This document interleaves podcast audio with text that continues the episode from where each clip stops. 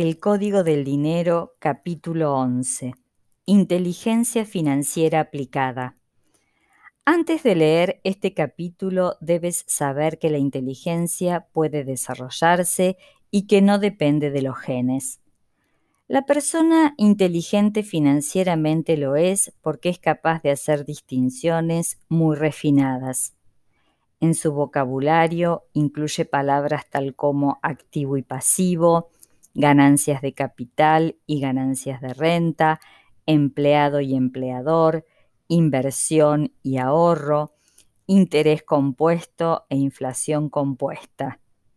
Y conoce las diferencias que hay entre ellas. Lector, si aún no conoces cómo afectan estos conceptos a tu cuenta corriente, tienes tres opciones. A. Venir a uno de mis seminarios. B comprarte varios manuales de economía de divulgación. C. Seguir perdiendo dinero. Otra de estas distinciones es la de ingreso óptimo e ingreso pésimo. Pero ¿hay ingresos pésimos? En cierto modo sí. El ingreso pésimo es el que se produce puntualmente o una sola vez, y el ingreso óptimo es el que se produce periódicamente como un flujo. Veamos un ejemplo. ¿Qué preferirías cobrar de una sola vez un millón de euros o cobrar un céntimo el primer día de mes, dos céntimos el segundo, tres céntimos el tercero, ir doblando cada día hasta el día 31 del mes? Una persona sin educación financiera elegiría la primera opción, una cifra puntual. Una persona inteligente financieramente elegiría la segunda opción, un flujo de ingresos crecientes que le reportarían más de 21 millones de euros en 31 días. Si no lo crees, haz los números.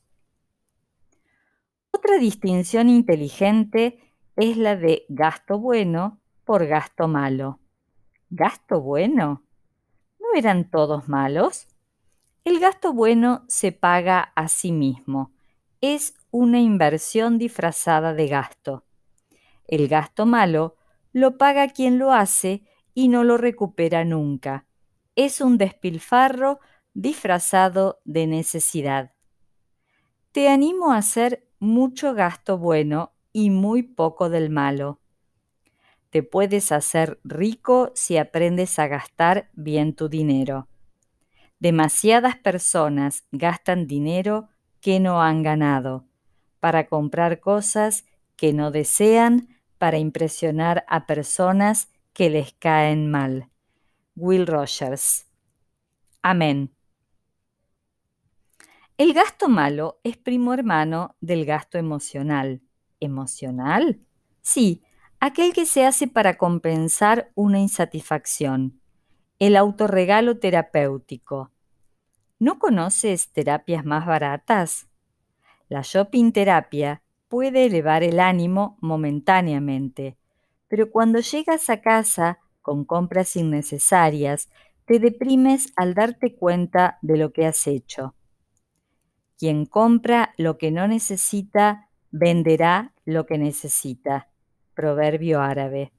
Y otro proverbio, ignoro su procedencia, afirma que quien compra lo que no necesita se roba a sí mismo.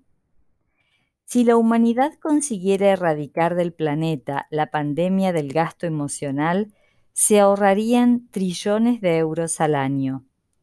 Si ese mismo dinero se invirtiera en la creación de micronegocios personales, aumentaría la riqueza y felicidad global. Hazte estas dos preguntas para eliminar el gasto emocional de tu vida.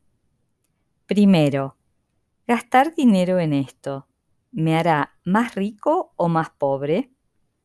2. ¿Realmente quiero comprarlo o solo pretendo sentirme mejor? Sigue estas dos reglas antes de hacer un gasto de cualquier clase. Primero, nunca gastes en algo que valga más de 100 euros sin dejar pasar 48 horas para reflexionar sobre la compra. 2. Nunca pagues con tarjeta o crédito, hazlo siempre en efectivo. Entregar billetes se hace más incómodo. La escritora Janet Atwood, la conozco y es sincera, dijo, Hacer dinero y crear riqueza son habilidades que la mayoría de las personas deben aprender. Tener dinero y riqueza requiere inversión de tiempo y energía para aprender esas aptitudes. Aprendámoslas. Conozco 12 acciones que incrementarán, desatarán tu coeficiente de inteligencia financiera. Pon plena atención, vas a conocer los hábitos de las mentes prósperas.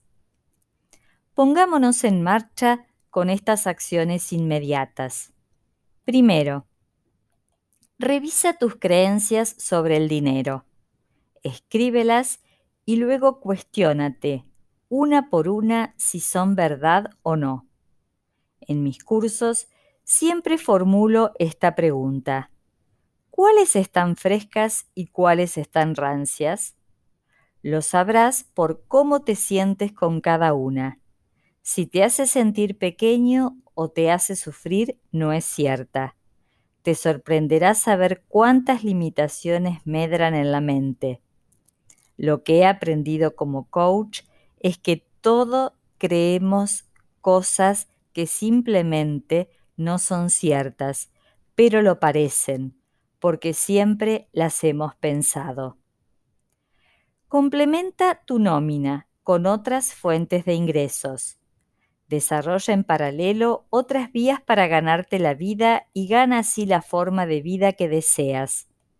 Al principio es una afición, después se trata de una afición retribuida para pasar a convertirse en una fuente de ingresos. Tal vez, un buen día, se convierta en el corazón de tu negocio. No dispongo de estadísticas, pero sé que muchos buenos negocios han empezado así, poco a poco. 3. Págate primero a ti mismo. Lo que casi todos hacen en los primeros meses cuando cobran su salario es pagar a todo el mundo menos a ellos. Se olvidan de pagarse a sí mismos que son quienes lo han ganado. Pero si no te pagas a ti primero, ¿quedará algo cuando todos se hayan llevado su bocado? Si pagas a todos menos a ti, entonces trabajas para los demás. Tu banco, tus compañías de servicios, tu gobierno, tu casero. Solución. Retira automáticamente un 10% de tu sueldo en el momento de recibirlo a una cuenta que te permita reunir la suma que precisas para iniciar tu propio negocio. Y después paga tus cuentas, siempre en este orden. No te endeudes con alegría. Si ya tienes deudas, proponte reducir tu deuda actual como objetivo prioritario, hasta tal punto que dejes pasmado a tu banquero.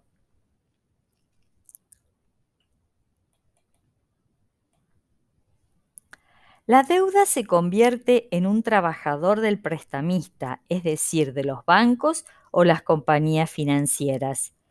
Paga en efectivo, reduce el uso de tarjetas.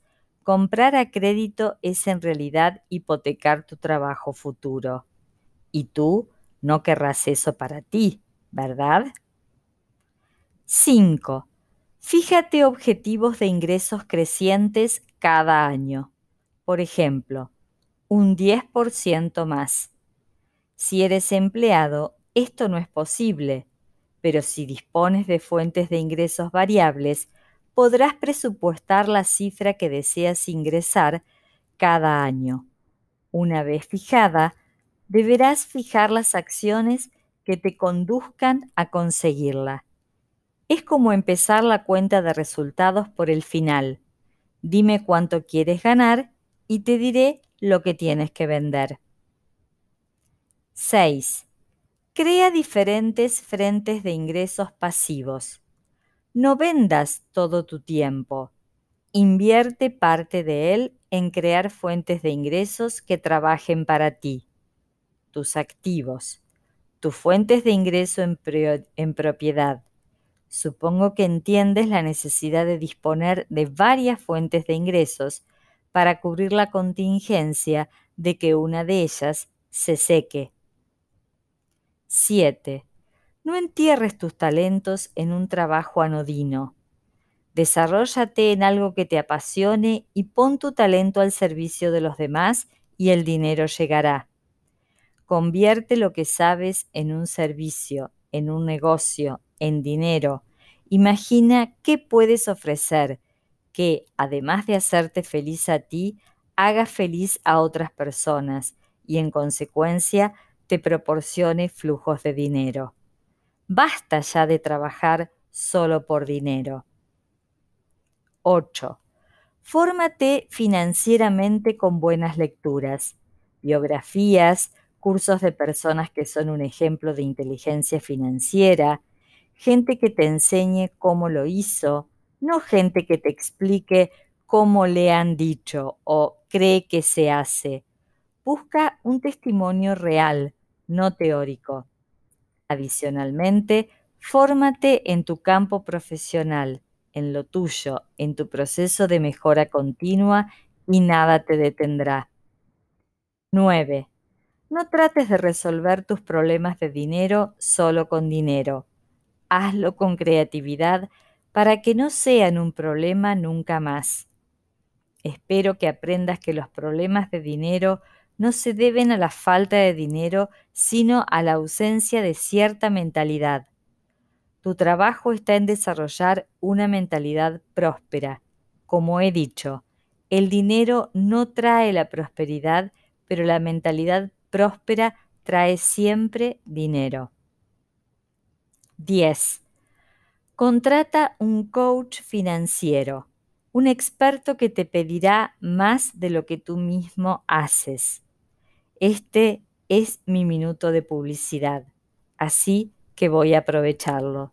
Soy productor de sueños y en mis cursos aprenderás a pensar sin limitaciones. Si necesitas recibir coaching a distancia, dispongo de varios programas online. Visita mi página web de coaching online. 11. Piensa en grande. Pasa a tu siguiente nivel. Cuesta lo mismo que pensar en pequeño, pero proporciona resultados muy diferentes.